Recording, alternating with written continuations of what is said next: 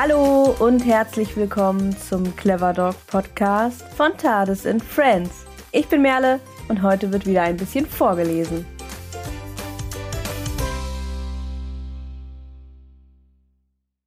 Ja, heute lese ich wieder aus meinem E-Book Modehunde Qualzucht und Adopt Don't Shop, wieso wir über Hundezucht sprechen müssen vor. Und zwar ist dies der zweite und der letzte Teil dieser kleinen ja, Hörbuch-Miniserie, in der ich ja nicht nur aus dem E-Book vorlese, sondern sozusagen das komplette E-Book als Hörbuchfassung einspreche. In diesem zweiten Teil wird es sich unter anderem um Vermehrer und seriöse Zucht, um das Thema kranke Hunde, um fragwürdige Idealvorstellungen und notwendige Veränderungen drehen. Falls du die erste Folge, also den ersten Teil dieser Hörbuch-Miniserie noch nicht gehört hast, dann kann ich dir das wirklich nur ans Herz legen. In diesem Teil geht es nämlich um das Thema Tierschutz und Hundezucht. Ein großes, großes und vor allem auch wichtiges Thema. Ein langes Kapitel, auf dem diese Folge hier auch aufbauen wird. Also falls du es noch nicht gehört hast, einfach nochmal äh, in die Folge vor dieser Folge hineinhören und ähm, danach wieder hierher zurückkommen. Bevor wir starten, habe ich noch eine kleine Info für euch. Der ein oder andere mag es vielleicht schon mitbekommen haben. Seit einer Weile findet man uns nicht nur unter Friends auf Instagram, sondern der Clever Dog Podcast hat nun auch seinen ganz eigenen Instagram-Kanal bekommen. Unter @cleverdog Podcast werdet ihr in der Zukunft noch einige Hintergrundinfos mehr zu den Folgen und Gästen ähm, bekommen und vor allem werdet ihr natürlich auch keine zukünftigen Folgen verpassen. Und es wird hier auch insbesondere mehr äh, Ankündigungen zum Beispiel zu Mitmachaktionen geben, bei denen ihr den Podcast hier ein wenig mitgestalten könnt. Also schaut auf jeden Fall gerne mal vorbei auf Instagram at cleverdogpodcast und ja, folgt uns sehr gerne. Wir freuen uns auf jeden Fall. So, und jetzt würde ich sagen, geht es weiter mit Modehunde, Qualzucht und Adopt Don't Shop. Legen wir los, starte ich mit dem nächsten Kapitel. Kapitel 2 von Vermehrung und Hobbyzüchtung. Was macht eine seriöse Zucht aus? Der gesetzliche Rahmen, in dem Hunde verpaart werden dürfen, ist sehr, sehr groß. Eine essentielle Frage ist daher, wie man eine seriöse Zucht von Vermehrung unterscheiden kann. Denn auch wenn mir wohl die meisten unterschreiben würden, dass es keine gute Idee ist, einen Hund von einem einer Vermehrerin zu kaufen, die wenigsten können die Frage beantworten, was denn Vermehrung nun eigentlich ist und wo der Unterschied zur seriösen Zucht liegt. Vermehrung findet man nicht nur dort, wo man es erwartet. Vermehrung beginnt nicht erst mit Tierschutzrelevanz oder illegalem Welpenhandel. Vermehrung findet man nicht nur in Osteuropa, sondern auch direkt um die Ecke. Vermehrung hat nichts mit der Menge der produzierten Welpen zu tun. Es ist nicht immer der klassische Kofferraum voll mit Welpen, es kann auch der eine Wurf vom Nachbarn nebenan sein.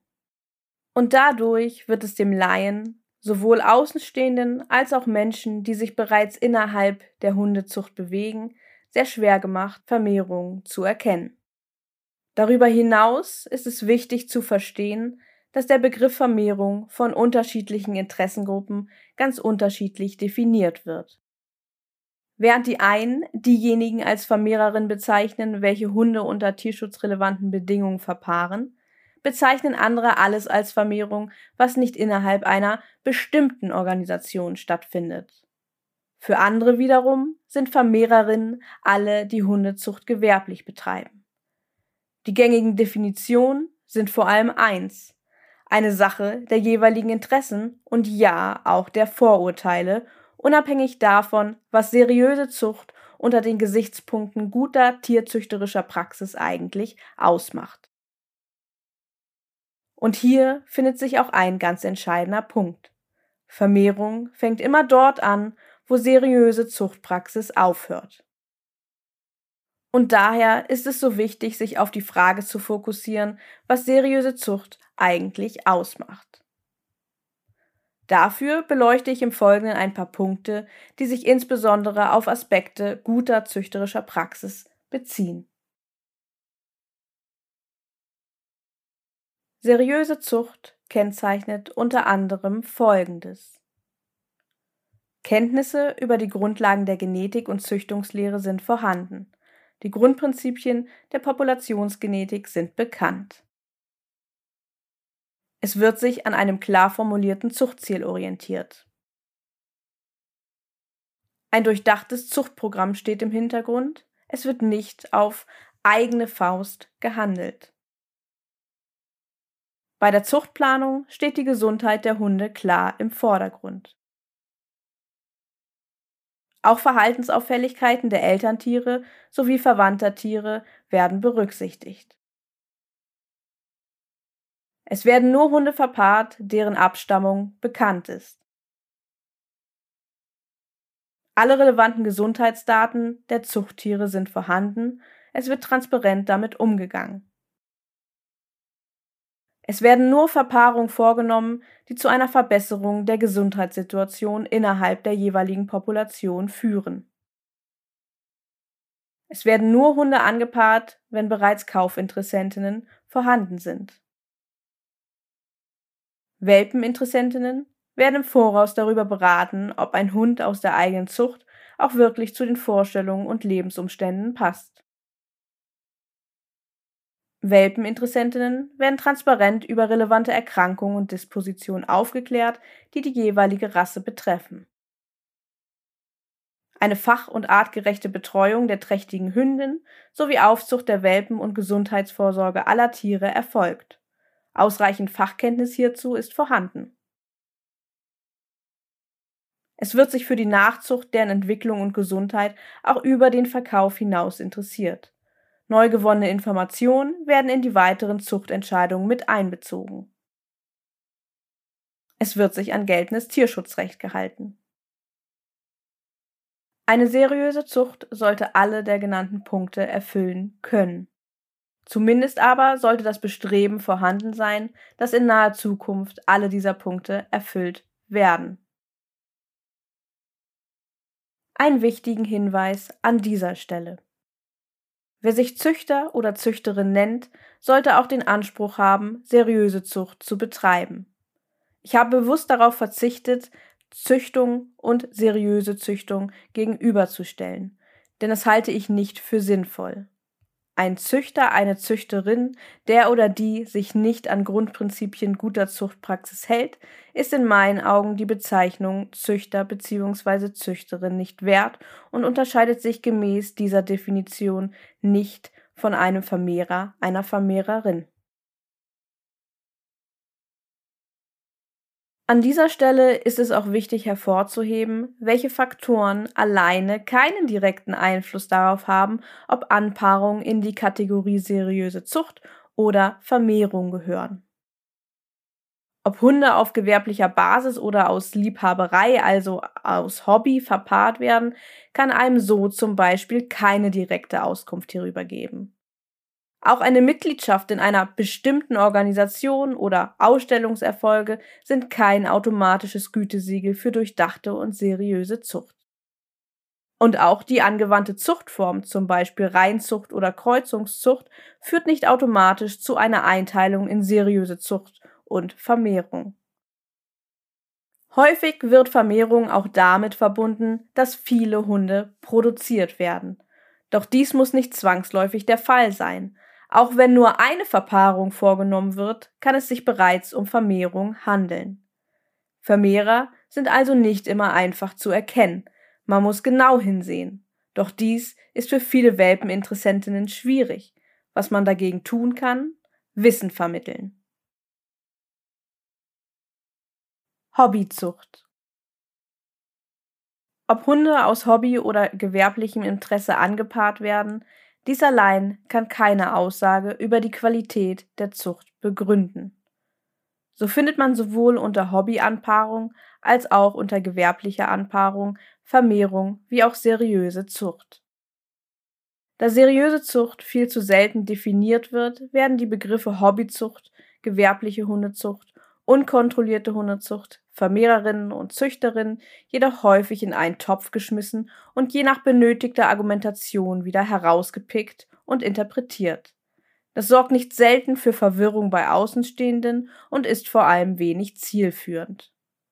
Ein gutes Beispiel dafür, dass der Begriff Hobbyzucht gerne mal falsch interpretiert wird, sind folgende Aussagen, die sicherlich jeder schon mal, zumindest in ähnlicher Form, gehört oder gelesen hat. Züchter beuten ihre Hunde nur aus, da hole ich mir lieber den Welpen vom Nachbarn, der ist kein Züchter und wollte seine Hündin nur einmal decken lassen, weil sie eine so tolle Hündin ist. Ich hole mir sicher keinen Hund vom Züchter, der will nur auf Kosten der Tiere Geld verdienen, ich schaue auf eBay Kleinanzeigen. Ich möchte meine Hundin gerne decken lassen, aber an einen Verein möchte ich mich nicht wenden, ich möchte nichts mit Qualzucht zu tun haben. Meine Freundin ist Hobbyzüchterin, sie möchte damit aber kein Geld machen, sondern sich nur an den Welpen erfreuen, deswegen ist sie auch in keiner Organisation, da werden die Hunde ja nur ausgebeutet. Wer meint, mit solchen Entscheidungen etwas Gutes zu tun, begeht insbesondere drei große Denkfehler. Erstens, der unkontrollierte Gelegenheitswurf vom Nachbarn oder der guten Freundin mag vielleicht ein Hobby sein, hat aber nichts mit Zucht zu tun. Ein klarer Fall von zielloser Vermehrung.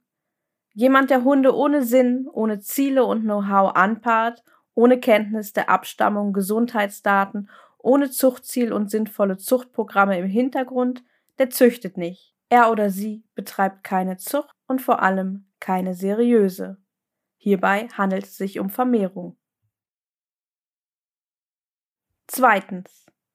Die allermeisten Hundezüchterinnen sind Hobbyzüchterinnen. Wer Hundezucht als Hobby bzw. Liebhaberei betreibt, hat keine Gewinnabsicht. Sollte das Finanzamt eine Gewinnabsicht erkennen, muss der oder die Züchtende ein Gewerbe anmelden. Vielen erscheint jedoch der Preis eines Zuchthundes sehr hoch, so dass sie sich nicht vorstellen können, dass am Ende kaum etwas für die Züchterin oder den Züchter übrig bleibt oder gar, dass etwas draufgezahlt wird. Stellt man diesem Kaufpreis jedoch den realen Kostenaufwand für den Betrieb einer seriösen Hundezucht gegenüber, wird man schnell erkennen, wie dieses in Wirklichkeit ausschaut. Hierfür eine kleine Beispielrechnung. Für einen Wurf mit zum Beispiel acht Welpen entstehen natürlich einige Kosten. Zum Beispiel Tierarztkosten, für Vorsorgeuntersuchungen, Trächtigkeitsüberwachung, für Welpencheck-ups, für Chips, für Impfung und so weiter.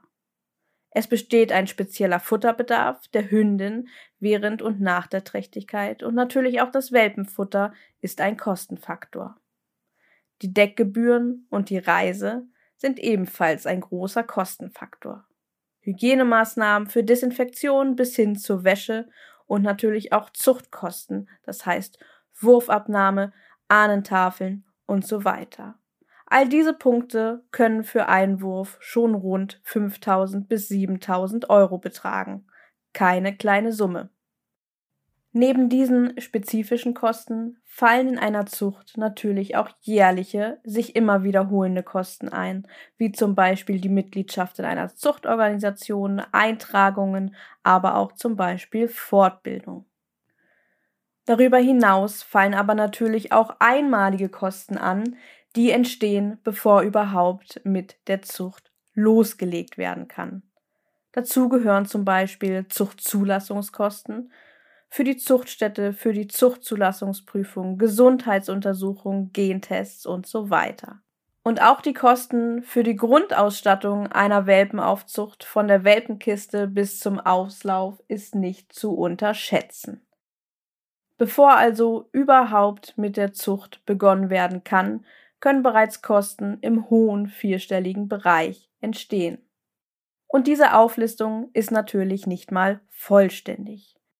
Man muss im Hinterkopf haben, wie variabel Kosten sein können. Zum Beispiel können natürlich auch erhebliche Tierarztkosten anfallen, wenn Hünden oder Welpen erkranken. Auch die Versorgungskosten, wenn Welpen zum Beispiel ein wenig länger beim Züchter bleiben müssen als geplant, können sich erheblich in die Kosten niederschlagen.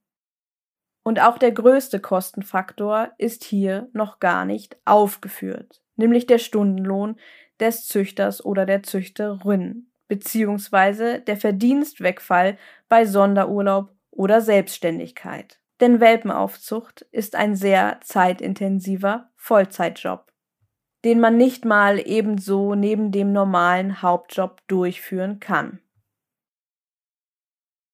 Drittens. Durch Begriffe wie private Züchter oder Hobbyzüchter den Eindruck erwecken zu wollen oder herausstechen zu wollen, dass man sorgsamer, liebevoller mit den Tieren umgeht oder bessere Entscheidungen trifft, ist vor allem eins irreführend. Hier steckt keinerlei Grundlage dahinter. Die Aufzucht der Welpen kann noch so liebevoll und fürsorglich erfolgen, Hunde zu verpaaren, ohne Blick auf die Population, die Gesundheit, ohne in Generationen zu denken und sinnvolle Zuchtziele entlang eines Zuchtprogramms zu haben, ist, insbesondere mit Blick auf die brenzliche gesundheitliche Situation der Haushundepopulation, keine gute Idee. Getreu dem Motto, denn sie wissen nicht, was sie tun. Wie man an diesem Beispielaussagen erkennt, wird in diesem Zusammenhang gerne auch mal völlig ausgeklammert, was seriöse Zuchtpraxis eigentlich bedeutet. Man sieht Probleme, die im Bereich der Hundezucht bestehen und schließt daraus, dass Hundezucht generell etwas Schlechtes ist und entscheidet sich dann, einen Welpen mehr oder weniger bewusst bei einem Vermehrer einer Vermehrerin zu kaufen. Das ist ein gravierender Trugschluss, der nicht zur Verbesserung der Probleme, die vielleicht sogar selbst erkannt wurden, führt. Im Gegenteil. Und deshalb ist es wichtig, Vermehrung auch im Kleinen klar zu benennen und nicht nur dort, wo sie besonders auffällt, wie zum Beispiel beim illegalen Welpenhandel. Auch Vermehrung im kleinen Rahmen kann großes Leid verursachen und wirkt sich vor allem auch nachhaltig auf unsere Haushundepopulation aus. Nur weil etwas weniger auffällig und nicht illegal ist, mit liebevoll umschrieben wird, ist es nicht automatisch vernachlässigbar oder gar seriös. Es darf nicht vergessen werden, dass es für die Entwicklung der Hundezucht Fluch und Segen zugleich sein kann, dass diese hauptsächlich als Hobby betrieben wird. Es ist daher wichtig, dass jeder, der Hunde verpaaren möchte, Sorge dafür trägt, die vorgenannten Punkte seriöser Zucht zu erfüllen. Kapitel 3 Kranke Hunde Erbkrankheiten und Hundezucht Ein Thema, das so gut wie jeden Hundemenschen beschäftigt, ist die Gesundheit seines vierbeinigen Freundes. Man möchte daher annehmen, dass die Gesundheit der Hunde auch den absoluten Fokus im Bereich der Hundezucht einnimmt. Doch weit gefehlt. In den letzten 150 Jahren haben sich innerhalb der allermeisten Hunderassen Erbkrankheiten und Dispositionen manifestiert. Mehrere hundert von ihnen sind bereits bekannt. Innerhalb einiger Rassen stehen sogar nicht mehr ausreichend genetisch gesunde Hunde zur Verfügung, um den Fokus überhaupt noch auf eine Gesunderhaltung innerhalb der Reinzucht legen zu können. Darüber hinaus haben sich innerhalb einiger Rassen auch extreme Exterieurentwicklungen gezeigt, welche heute zu Recht unter dem Begriff Qualzucht diskutiert werden. Um verstehen zu können, wie es so weit kommen konnte und welche Möglichkeiten es gibt, dieser Entwicklung entgegenzuwirken, muss man sich mit dem Thema Genetik tiefer auseinandersetzen. Was ist eigentlich eine Erbkrankheit? Durch Veränderungen in den Genen, durch Mutation kann es zu Genvarianten kommen, die Erkrankung bzw. bestimmte Erkrankungsdispositionen, also Veranlagung, auslösen können. Dabei gibt es Erkrankungen, die von einem einzelnen Gen, Monogen, und solche, die von einem Zusammenspiel unterschiedlicher Gene, Polygen, verursacht werden. Auch in der Form der Vererbung sowie in der Wahrscheinlichkeit und Ausprägung können sie sich unterscheiden. Ihr Auftreten kann umweltunabhängig oder von der Umwelt beeinflusst sein. Während es zum Beispiel bei sogenannten autosomal dominanten Erbgängen für die Ausprägung der Krankheit genügt, dass ein Elternteil das betroffene Gen weitergibt, müssen bei autosomal rezessiven Erbgängen beide Elternteile das betroffene Gen weitergeben, damit die Krankheit auftritt. Dominante Defekte kommen in der Hundezucht relativ gesehen eher selten vor. Dies liegt sicherlich auch daran, dass das Vorhandensein deutlich auffällt, da die defekte Variante eben nur einmal vorhanden sein muss, damit die Krankheit ausgeprägt wird. Bei den rezessiv erblichen Defektgenen sieht das jedoch ganz anders aus, denn es fällt eben nicht jeder Hund auf, der Träger eines Gens ist, da die Genvariante zweimal vorliegen muss, damit sich die Krankheit ausprägt. Und das ist das Tückische an der Sache.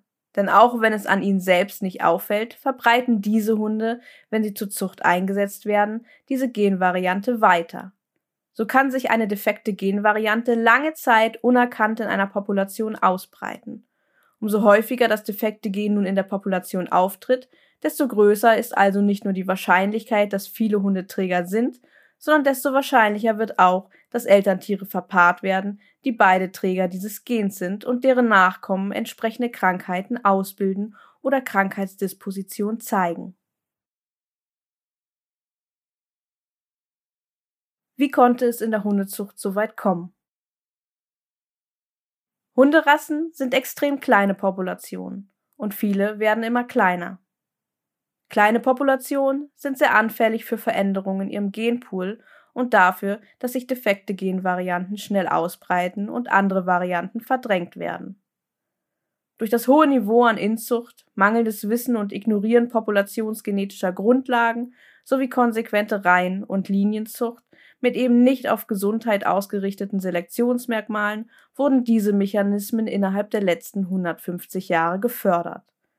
So konnten sich viele solcher Defektgene in Rassepopulationen verbreiten und Erbkrankheiten manifestieren. Forschung und Diagnose. Was ist möglich?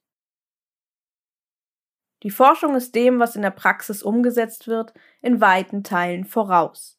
Es muss sich nur des Wissens bedient werden. Während in der Humanmedizin Forschung und Anwendung von Ergebnissen häufig große ethische, rechtliche und moralische Fragestellungen entgegenstehen, sieht dies in der Tierzucht ganz anders aus.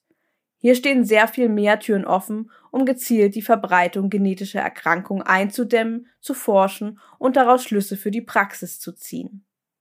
Einige werden sicherlich schon einmal von dem für die Genetik sehr bedeutenden Human-Genom-Projekt gehört haben, welches in den 90er Jahren begründet wurde. Heute ist das Genom des Menschen vollständig sequenziert. Daraufhin folgte unter anderem auch das Hundegenomprojekt, das nicht nur für die Human-, sondern auch für die Tiermedizin und natürlich auch für die Hundezucht wertvolle Informationen lieferte und auch heute noch eine wertvolle Basis für Forschungsprojekte rund um die Genetik und Erbkrankheiten liefert. Ihr haben wir es heute zu verdanken, dass es sowohl in der Humanmedizin als auch in der Tiermedizin ganze Reihen von Tests und Untersuchungen für die Identifizierung diverser genetischer Erkrankungen und Dispositionen gibt. Doch diese müssen auch richtig genutzt werden. So bin ich doch immer wieder erschrocken davon, wie nachgefragt Gentests für Fellfarben unter Züchtenden sind, während der Einsatz von Gentests bezüglich diverser ernstzunehmender und relevanter Krankheiten noch lange nicht selbstverständlich ist. Wie mit dieser Situation umgehen? Die genetische Situation in der Hundezucht ist wirklich brisant. Die Zeit und vor allem auch das gesunde genetische Material läuft der Züchterwelt davon. Daher muss die genetische Gesundheit absolut im Fokus der Hundezucht stehen. In jedem Verein, in jeder Organisation, bei jeder Züchterin und jedem Züchter, bei jeder Zuchtentscheidung. Das bedeutet für Züchter und Zuchtorganisationen, transparent zu sein, ein offenes und kommunikatives Umgehen mit dem Thema Krankheiten sowohl innerhalb der Züchtereien als auch nach außen muss gefördert werden. Auf alle Anpaarungen, die nicht dazu führen, die genetische Gesundheit der Rasse zu verbessern, sollte verzichtet werden. Die Gesundheit muss in den Fokus der Zuchtentscheidung rücken. Gentests und Untersuchungen zu allen bekannten rassetypischen Gendefekten bzw. Fehlbildungen sollten für alle Zuchttiere nicht als optional, sondern obligatorisch angesehen werden. Es sollten so viele Informationen über die Gesundheit gesammelt werden wie möglich. Das bedeutet, nicht nur die zur Zucht vorgesehenen Tiere zu testen bzw. untersuchen zu lassen, sondern sich auch Konzepte für die Überprüfung der Nachzucht zu überlegen und diese zu fordern und zu fördern. Es sollte selbstverständlich sein, sich fortzubilden, kritisch zu sein und Offenheit für neue Konzepte zu zeigen. Doch auch als Welpeninteressentin und Hundehalterin von Rassehunden kann man einiges tun. Die Gesundheit sollte bei der Auswahl eines Hundes im Fokus stehen. Man sollte sich selbst über die gängigsten Krankheiten der ausgewählten Rasse informieren und dem Züchter auf den Zahn fühlen, sich Testergebnisse zeigen lassen und auch einfach mal nachfragen, wieso der Züchtende, die Züchtende sich für genau diese Anpaarung entschieden hat. Wer selbst informiert in den Hundekauf geht, der hat am Ende wortwörtlich mehr davon, nämlich eine deutlich größere Wahrscheinlichkeit, dass sein Hund gesund und zufrieden lange an der eigenen Seite lebt. Insbesondere für diejenigen, die selbst mit dem Gedanken spielen, später mal in die Zucht einzusteigen, sollte es selbstverständlich sein, mit klarem Blick und genug Wissen im Hinterkopf die Reise anzutreten. Auch wenn man selbst keinerlei züchterische Ambitionen hegt, kann es sehr sinnvoll sein, seinen Hund auf relevante Krankheiten bzw. Defekte testen zu lassen.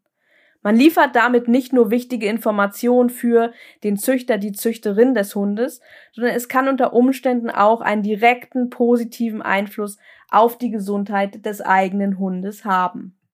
Denn nicht alle Krankheiten zeigen sich sofort in den ersten Lebensjahren und nicht jede Disposition muss zu einem Ausbruch führen. Für viele Krankheiten, die erblich bedingt sind, gibt es therapeutische oder umweltbeeinflussende Maßnahmen, die sich bei zeitigem Eingreifen positiv auf die Gesundheit und Langlebigkeit des Hundes auswirken können. Wieso wir über Qualzucht sprechen müssen.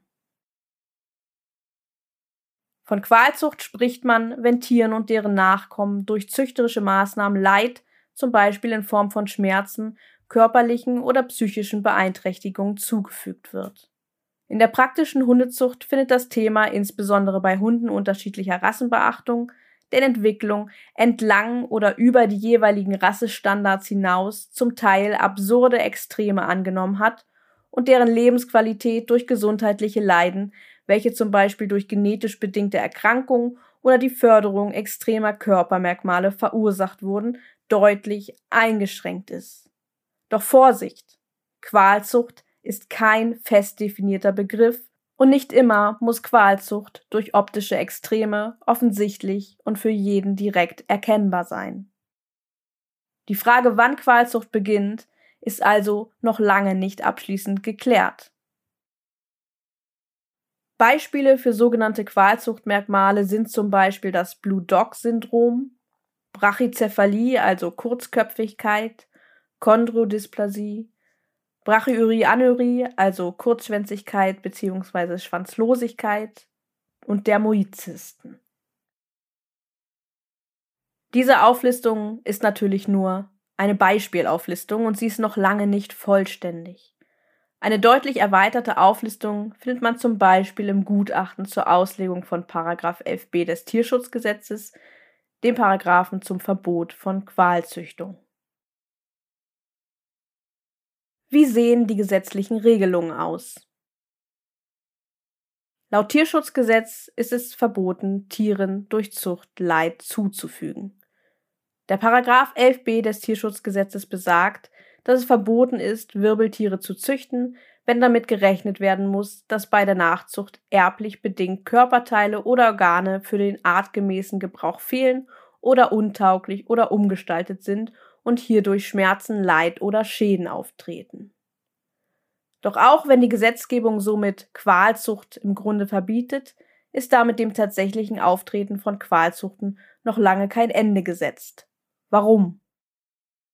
Erstens. Unklare Rechtslage. Zunächst ist der Begriff Qualzucht rechtlich nicht eindeutig definiert. Zwar werden in Deutschland Rassen und Merkmale gelistet, welche laut den gesetzlichen Regelungen zu einem Verbot führen sollen, hierbei handelt es sich jedoch um gutachtenbasierte Empfehlungen und nicht um rechtsbindende Verordnung.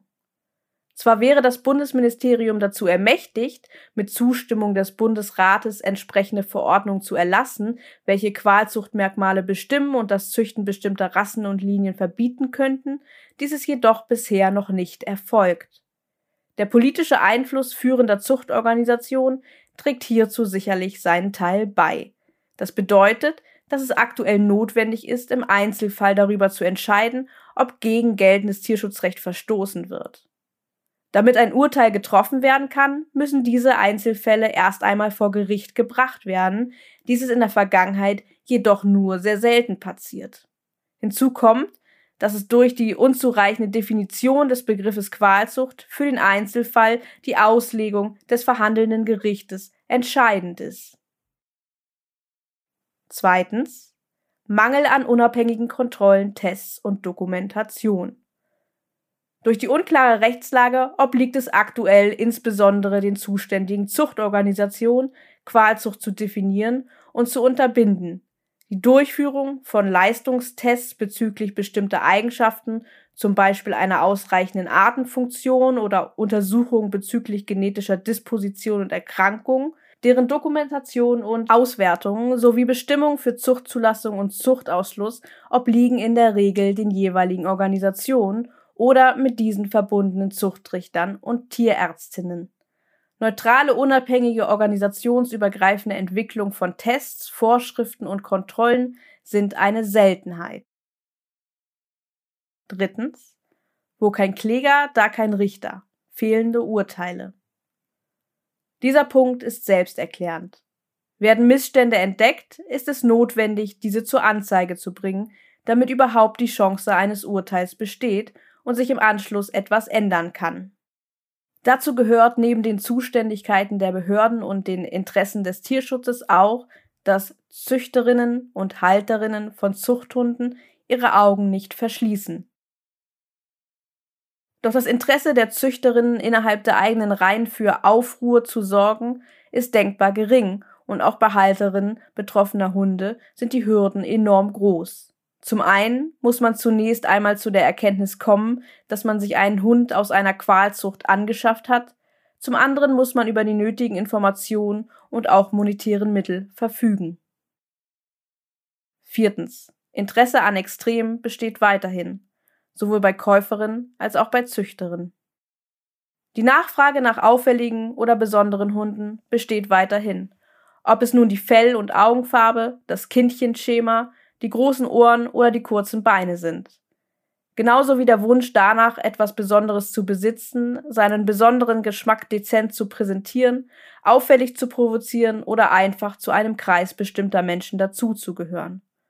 Ob es nun die neuen Schuhe oder der neue Hund ist, Hauptsache, es passt optisch perfekt zum eigenen Typ, dem eigenen Lifestyle oder zeigt anderen damit, wer man ist und was einen ausmacht. Über Gesundheit, Langlebigkeit oder ob die Eigenschaften des Hundes überhaupt zum eigenen Leben passen, wird sich, wenn überhaupt, nur am Rande Gedanken gemacht. Dieses Dilemma kann man besonders gut auf Social Media beobachten, wo alles, was zum Beispiel besonders süß, besonders klein, besonders groß, besonders hässlich, also vor allem besonders auffällig ist, Emotionen erzeugt und sich dadurch besonders gut verkauft. Eine Like- und Klick-Garantie, die zu allem Überfluss diese Nachfrage noch verstärkt. Doch auch wenn häufig der Eindruck erweckt wird, nicht nur die Nachfrage bestimmt, wie sich Hunde entwickeln. Auch der Mangel an Aufklärung und unabhängigen Informationen sowie bewusste Fehlinformationen, zum Beispiel durch besonders verschönte Rasseporträts oder eine Normalisierung der Auffälligkeiten von Züchterseite aus, trägt ein Teil dazu bei. Die wenigsten Welpeninteressentinnen legen sich bewusst einen kranken Hund zu. Darüber hinaus darf nicht vergessen werden, dass auch von der Angebotsseite immer noch Interesse an Extremen aus nahezu identischen Gründen besteht.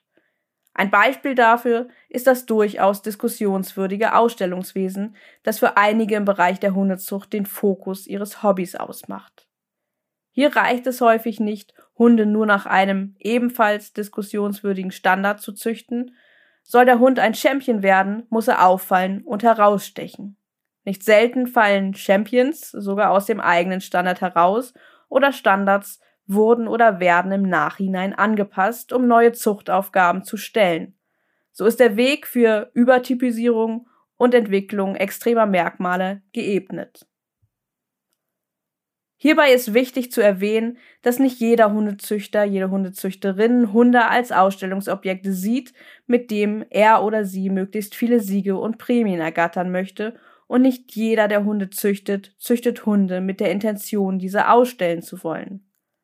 Ein häufiger Irrglaube ist jedoch, dass Ausstellungen die einzige Möglichkeit und somit absolut notwendig sind, um Hunde auf Zuchttauglichkeit zu überprüfen. In weiten Teilen der Hundezucht wird zwar ein Teil der Zuchttauglichkeitsprüfung, darunter die sogenannte Formwertung auf Hundeschauen vorgenommen, das Ausstellungswesen selbst mit seinem vorrangig auf Optik ausgelegten Wettbewerbscharakter geht jedoch deutlich über das Interesse an Zuchttauglichkeit hinaus. So stellen viele auf Ausstellung fokussierte Züchtende oder Rassehundehalterinnen ihre Hunde auch unabhängig von dieser Zuchttauglichkeitsprüfung wiederholt auf diesen Ausstellungen vor. Zuchttauglichkeitsprüfungen inklusive Formwertung könnten ohne weiteres auch komplett außerhalb des Ausstellungswesens durchgeführt werden, also unabhängig von diesem Wettbewerbscharakter. Was ich damit meine? Einen Tuningwagen muss man auch nicht zur Tuningshow bringen, um ihn vom TÜV zugelassen zu bekommen. Ein wichtiger Hinweis an dieser Stelle. Qualzucht findet nicht nur auf Hinterhöfen, sondern eben auch innerhalb von Zuchtorganisationen statt und hat in der Regel auch hier, also in der organisierten Hundezucht, ihren Ursprung. Des Weiteren ist Qualzucht auch nicht immer direkt sichtbar. Während man bei einigen Rassen, wie zum Beispiel dem Mops, die Relevanz dieses Thema deutlich erkennen kann, sieht dies zum Beispiel beim Ridgeback ganz anders aus. Qualzucht ist in der Welt der Rassehunde definitiv präsenter, als man auf den ersten Blick erahnen mag. Hier bedarf es immer noch deutlich mehr Aufmerksamkeit, Konsequenz sowie Aufklärung von Züchtenden, Welpeninteressentinnen und Hundemenschen. Seriöse Zucht schließt die Durchführung, die Förderung und die Duldung von Qualzucht aus. Kapitel 4 Fragwürdige Idealvorstellung. Optik um jeden Preis? Die Zuspitzung von Rassestandards, deren Auslegung sowie der Fokus auf die Erhaltung und Verbesserung der Rassen haben dazu geführt, dass die Gesundheit der Hunde in den letzten 150 Jahren immer weiter in den Hintergrund rückte. Dass wir heute überhaupt über Themen wie das extreme Auftreten von genetisch bedingten Erkrankungen und Qualzucht sprechen müssen, zeigt deutlich, welche Rolle die Optik der Hunde bis heute spielt und welchen Preis man bereit war und ist, dafür zu zahlen. Damit einher gehen eine Reihe fragwürdiger Idealvorstellungen, denen nicht nur mehr Aufmerksamkeit geschenkt werden sollte, sondern welche auch kritisch hinterfragt werden sollten. Welche Rolle die Optik bei der Wahl und auch bei der Zucht von Hunden spielt, habe ich beim Thema Qualzucht ja bereits angesprochen. Natürlich würde man sich etwas vormachen, wenn man glaubt, dass es möglich ist, Optik und Ästhetik nicht mit in die Wahl eines Hundes einzubeziehen. Egal ob Hund aus dem Tierschutz oder aus der Zucht, für die allermeisten Menschen spielt die Optik immer eine Rolle, auch wenn sie sich noch so fest vornehmen, dies eben nicht zu tun. Es geht auch nicht darum, zu verbieten, optisch ansprechende Hunde zu züchten, mal ganz davon abgesehen, dass man über Geschmack bekanntlich streiten kann. Es geht darum, klar zu benennen, wo dies seine Grenzen hat, und diese Grenzen sollten immer dort aufgestellt sein, wo Gesundheit zugunsten von Optik weichen muss. Die Gesundheit und auch der gedachte Einsatzzweck der Hunde sollten daher sowohl bei der Wahl eines Hundes als bei der Zuchtplanung klar im Vordergrund stehen, anstatt Hunde aufgrund ihrer Optik zu Modeaccessoires, Statussymbolen, Ausstellungsstücken, Karikaturen oder Kuscheltieren werden zu lassen. Es besteht ein sehr großer Unterschied darin, bei der Auswahl eines Hundes das Aussehen als einen Faktor mit einzubeziehen oder das Aussehen eines Hundes an erste Stelle zu stellen. Neben dem Streben nach Extremen und Besonderheiten spielt für die Gesundheit unserer Haushunde auch das Thema Reinrassigkeit eine besondere Rolle. Aufgrund der Entwicklung der letzten 150 Jahre, welche auch gerne als moderne Hundezucht bezeichnet wird, rückt die Optik der Haushunde immer weiter in den Vordergrund, während Leistung, Einsatzzweck zum Beispiel als Jagd-, Wach- oder Hütehund und Gesundheit immer mehr an Bedeutung verloren. In diesem Zeitraum wurden künstliche Rassestandards formuliert und ein Großteil der Rassen, wie wir sie heute kennen, geschaffen. Seither steht Reinzucht entlang bestehender Rassestandards im Fokus der Hundezucht. Durch konsequente Reihen- und Linienzucht innerhalb der sehr kleinen Populationen und einer Selektion auf Merkmale, die eben nicht auf Gesundheit ausgerichtet waren, wurde die Verbreitung von Defektgenen gefördert durch aus dieser Zuchtmethodik resultierende, zum Teil extrem hohe Inzuchtniveaus traten und treten entsprechende genetische Erkrankungen immer häufiger auf. Für die allermeisten Hundefreunde ist Hundezucht gleichbedeutend mit Rassehundezucht. Dabei vergisst man schnell, dass es über die Reinzucht hinaus noch weitere Möglichkeiten, wie zum Beispiel unterschiedliche Kreuzungszuchtmethoden gibt. Diese finden in der Hundezucht im Gegensatz zur Zucht anderer Tierarten allerdings sehr wenig Beachtung. Doch wieso müssen wir Hunde zwangsläufig reinrassig züchten? Warum wird immer wieder der Anschein erweckt, dass andere Zuchtkonzepte für die Hundezucht nicht in Betracht kommen? Der Grund ist vor allem folgender. Wendet man diese Methoden an, ist es nicht mehr im selben Maße möglich, das einheitliche Aussehen zu generieren, wie es die heutigen Standards vorschreiben.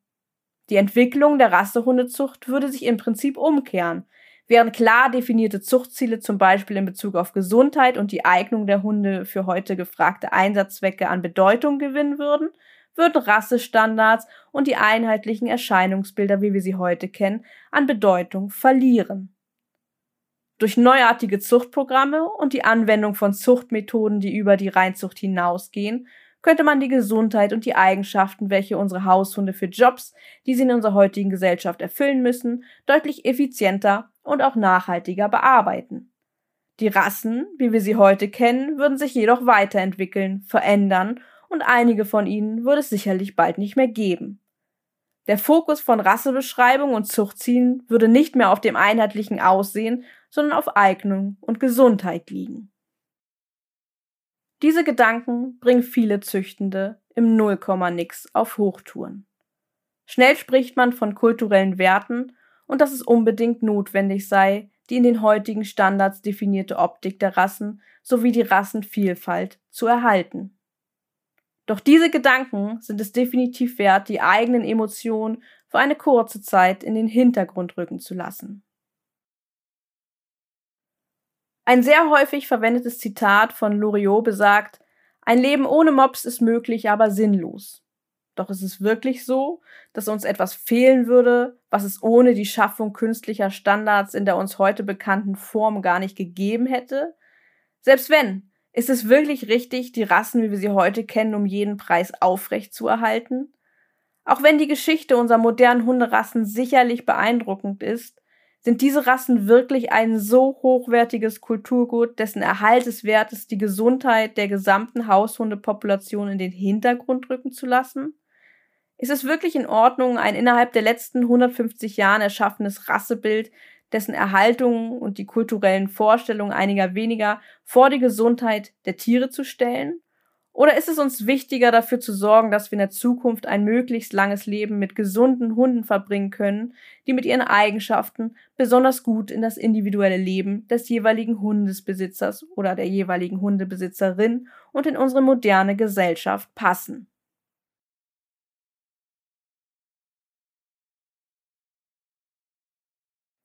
Die Art und Weise der Hundewahl Aber nicht nur bei der Zucht, sondern auch bei der Hundewahl ist es noch lange nicht selbstverständlich, die Gesundheit und die Eigenschaften, welche ein Hund für ein gemeinsames Leben mitbringen sollte, in den Vordergrund zu stellen. Das Ergebnis hiervon sind gut gefüllte Tierarztpraxen, Hundeschulen und auch Tierheime. Ein extremes Beispiel ist das Phänomen Modehund.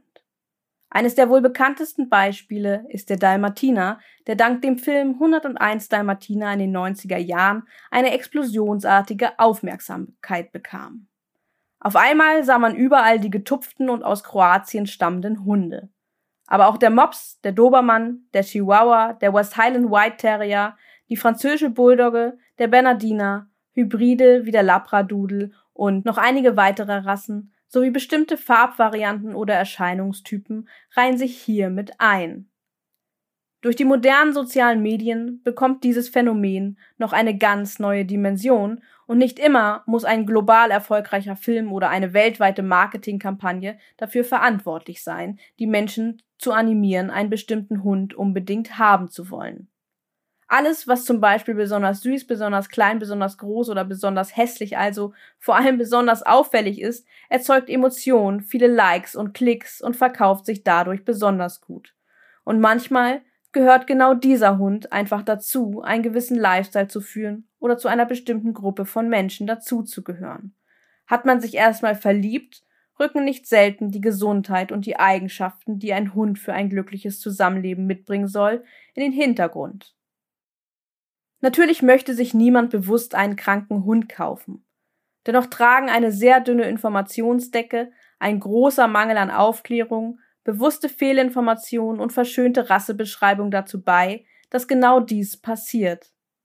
Es ist nicht selbstverständlich, dass Gesundheitsdaten der Elterntiere gefordert werden und offen über Erbkrankheiten, Disposition und deren Folgen gesprochen wird.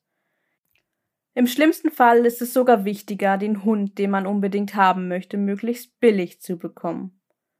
Doch dass man durch diese fehlende Information unter Umständen sogar den Preis eines Kleinwagens beim Tierarzt lassen kann, ist vielen beim Kauf gar nicht bewusst. Ganz zu schweigen davon, dass man damit die Züchtung von kranken Hunden unterstützt. Aber es ist nicht nur die Gesundheit. Im Interesse von Hund und Halterin sollte auch über das gemeinsame Zusammenleben nachgedacht werden. Was soll der Hund mitbringen? Welche Anforderungen stellt mein Alltag an den Hund?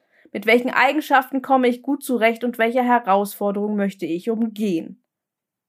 Heutzutage wünschen sich die meisten, dass ihr Hund sie ganz einfach formuliert selbstverständlich in ihrem Alltag begleitet. Da scheint es doch auf der Hand zu liegen, dass man sich all diesen Fragen widmet, bevor man einen Hund bei sich einziehen lässt. Doch leider scheint genau dies viel zu selten oder erst im Nachhinein der Fall zu sein. So sind Überraschungen natürlich vorprogrammiert. Viele der uns heute bekannten Hunderassen haben ihren Ursprung darin, dass ihre Vorfahren für ganz bestimmte Zwecke, zum Beispiel als Hüte, Wach- oder Jagdhunde, selektiert wurden teilweise sogar in ganz speziellen Gebieten, wie zum Beispiel der Lundehund bei der Jagd auf Papageitaucher. Über die letzten 150 Jahre rückte dieser Nutzen, also die Aufgabe, die die Hunde erfüllen sollten, in der Zucht vieler Rassen jedoch in den Hintergrund. Dennoch bringen die Hunde auch heute noch Eigenschaften mit, die für ihre ursprünglichen Jobs unbedingt vonnöten waren. Dies kann schon mal zu ernsthaften Schwierigkeiten führen, da die heutigen Jobbeschreibungen unserer Hunde in den allermeisten Fällen komplett anders aussehen als damals und diese Eigenschaften daher häufig nicht mit den heute gestellten Anforderungen, zum Beispiel als Familien- oder Begleithund, übereinstimmen. Darüber hinaus darf man nicht vergessen, dass jeder Alltag anders aussieht und die Anforderungen an ein Zusammenleben mit Hund sehr individuell sein können. Eine Familie mit vier Kindern stellt andere Anforderungen an einen Hund als ein kinderloses, selbstständiges Paar oder eine Sozialpädagogin, die ihren Hund täglich mit zur Arbeit nimmt. Individuelle Interessen, Charaktertypen, Einstellung zum Hund und die Zeit und Arbeit, die man bereit ist, in ein gemeinsames Zusammenleben zu investieren, mal ganz außer Acht gelassen.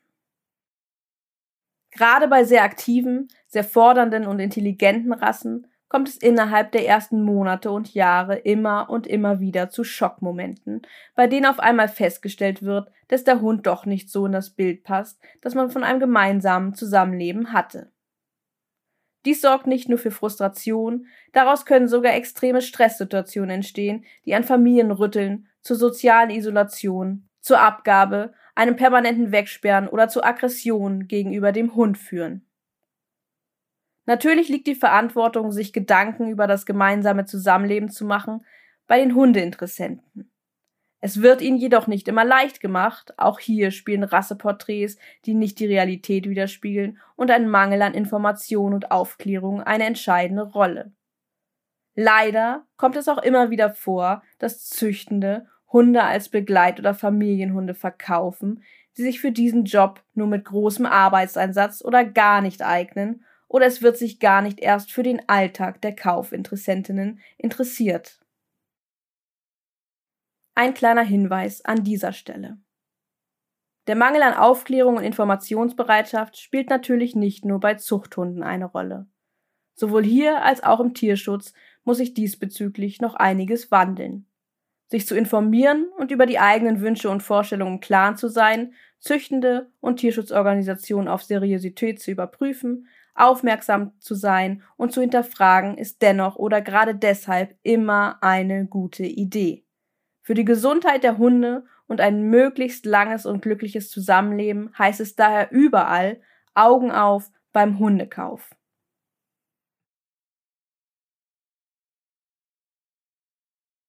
Kapitel 5 Was jeder zu einer Veränderung beitragen kann. Was Züchtende und Zuchtorganisationen tun können. Sie können Tierschutzaspekten mehr Bedeutung geben und sich an alle Maßnahmen halten, die einen seriösen Züchter, eine seriöse Züchterin ausmachen. Wenn wir auch noch in der Zukunft ein glückliches Zusammenleben mit gesunden und langlebigen Hunden haben wollen, dann muss sich in der Hundezucht einiges verändern. Tierschutzaspekten muss mehr Beachtung geschenkt werden und seriöse Zucht muss aktiv Veränderungen voranbringen. Mehr Aufklärung und Wissen ist hierfür unabdingbar. Sie müssen transparent und ehrlich sein.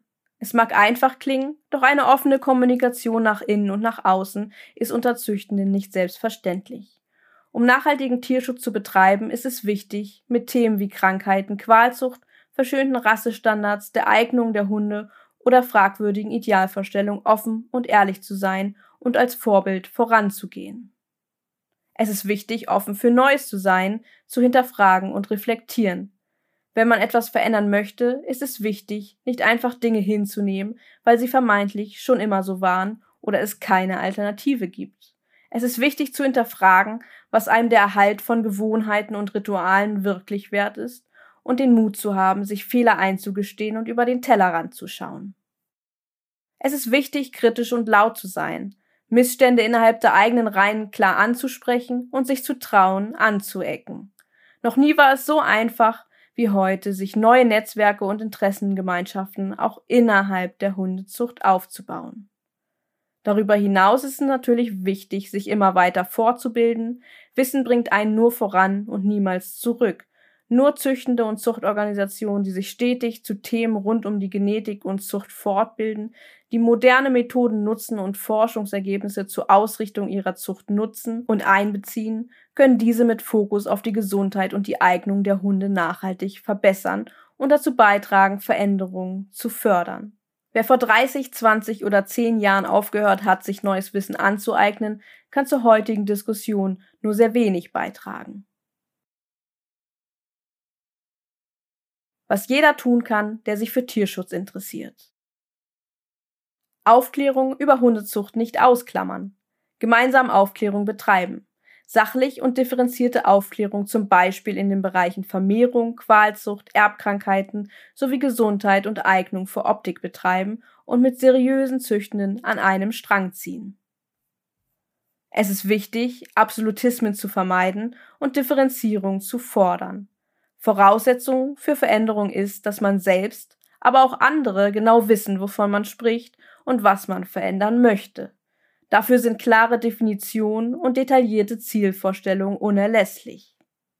Dafür ist es natürlich wichtig, sich umfassend und fachübergreifend zu informieren, um an einem sachlichen Diskurs teilnehmen zu können. Meinung zu äußern ist schnell getan, doch um wirklich etwas zur Veränderung beitragen zu können, ist es unerlässlich, auch genau zu wissen, wovon man redet. Mehr übergreifenden Diskurs zulassen und zu fördern ist ebenfalls ein wichtiger Punkt. Je mehr sachlicher Diskurs zwischen Tierschutzorganisationen und Hundezuchtorganisationen stattfindet, umso mehr Tierschutzaspekte können nachhaltig bearbeitet werden seriöse Züchtende unterstützen und die Akzeptanz für neue Zuchtkonzepte fördern. Züchtende, die neue Wege einschlagen wollen und Kritik innerhalb der eigenen Reihen äußern, sowie neue Zuchtsysteme und Projekte, die sich dafür einsetzen, Gesundheit gegenüber rein äußerlichen Merkmalen klar in den Fokus zu stellen, haben es nicht immer leicht und benötigen Unterstützung. Was Hundetrainerinnen und andere Hundeprofis tun können. Zuallererst ein informierter und aufgeklärter Ansprechpartner sein. Jeder, der andere bei der Wahl eines Hundes berät, sollte sich nicht nur in seinem Fachgebiet, sondern auch in den Bereichen Hundezucht und Tierschutz auskennen. Sich regelmäßig zu Themen wie Vermehrung, Genetik, Zuchtplanung, Erbkrankheiten und Qualzucht fortzubilden, trägt dazu bei, sich hiermit kritisch auseinandersetzen zu können und somit aktiv Veränderungen voranzutreiben. Wissen teilen. Wenn man über fachliches Wissen rund um die Themen Hundezucht und Tierschutz verfügt, dann sollte man dieses auch teilen und dazu beitragen, andere zu informieren und aufzuklären.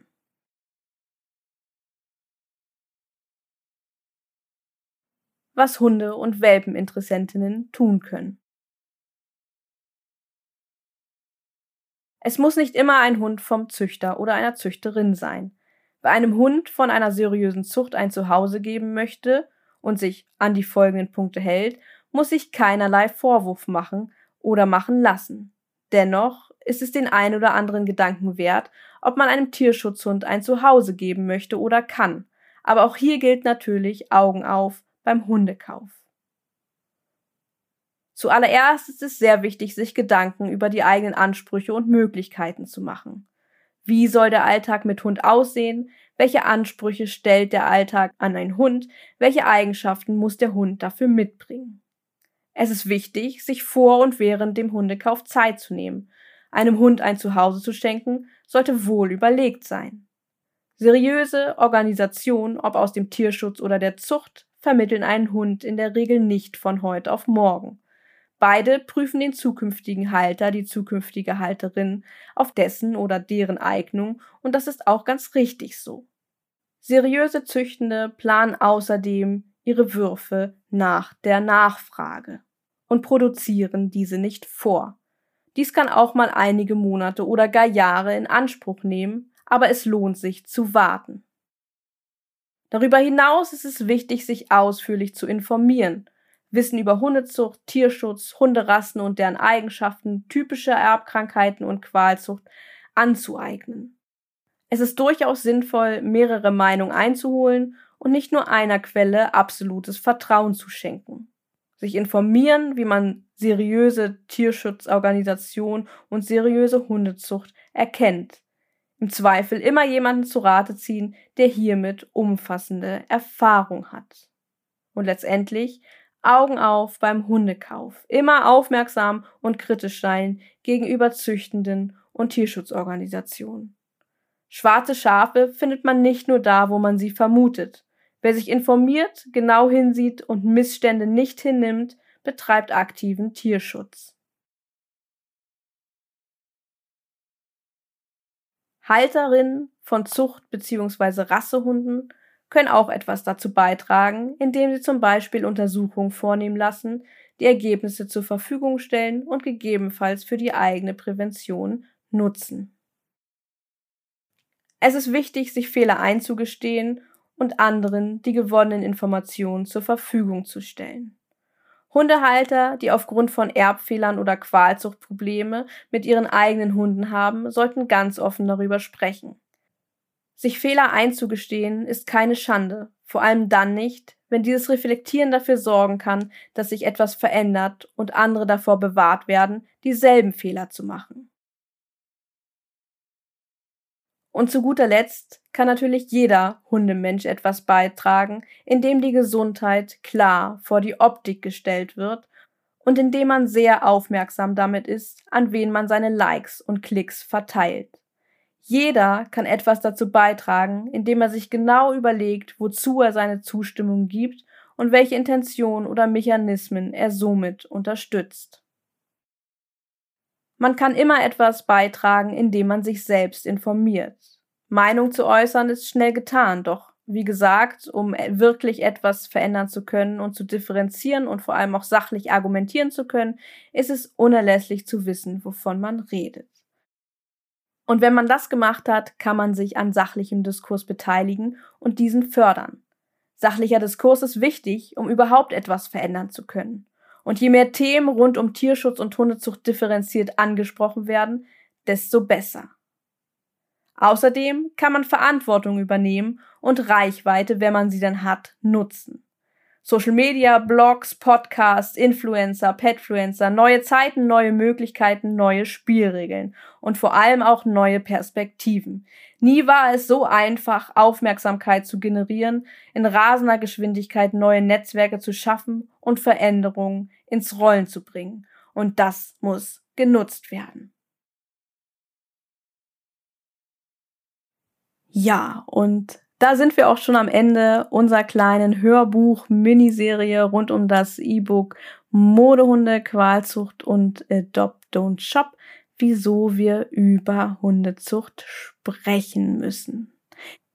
Ja, und ich hoffe, dir hat diese Folge gefallen. Und wenn dem so ist, dann lass uns das gerne wissen. Zum Beispiel, indem du uns, ja, schreibst, indem du uns Feedback gibst, zum Beispiel auf unserer neuen Instagram-Seite vom Cleverdog Podcast, also at Cleverdog Podcast auf Instagram, denn das ist ja unser neuer Kanal. Natürlich findest du uns auch weiter at tadesandfriends.de. Das sind sozusagen zwei parallel laufende Instagram-Kanäle und da kannst du uns jederzeit erreichen und uns natürlich auch jederzeit dein Feedback dalassen. Wir freuen uns auf jeden Fall immer, wenn du uns sagst, wie dir die Folgen gefallen haben. Und in den nächsten Wochen geht es dann wieder weiter mit gewohnten Folgen, mit Interviews, mit Talks. Und da freuen wir uns natürlich, wenn du auch dann wieder mit dabei bist.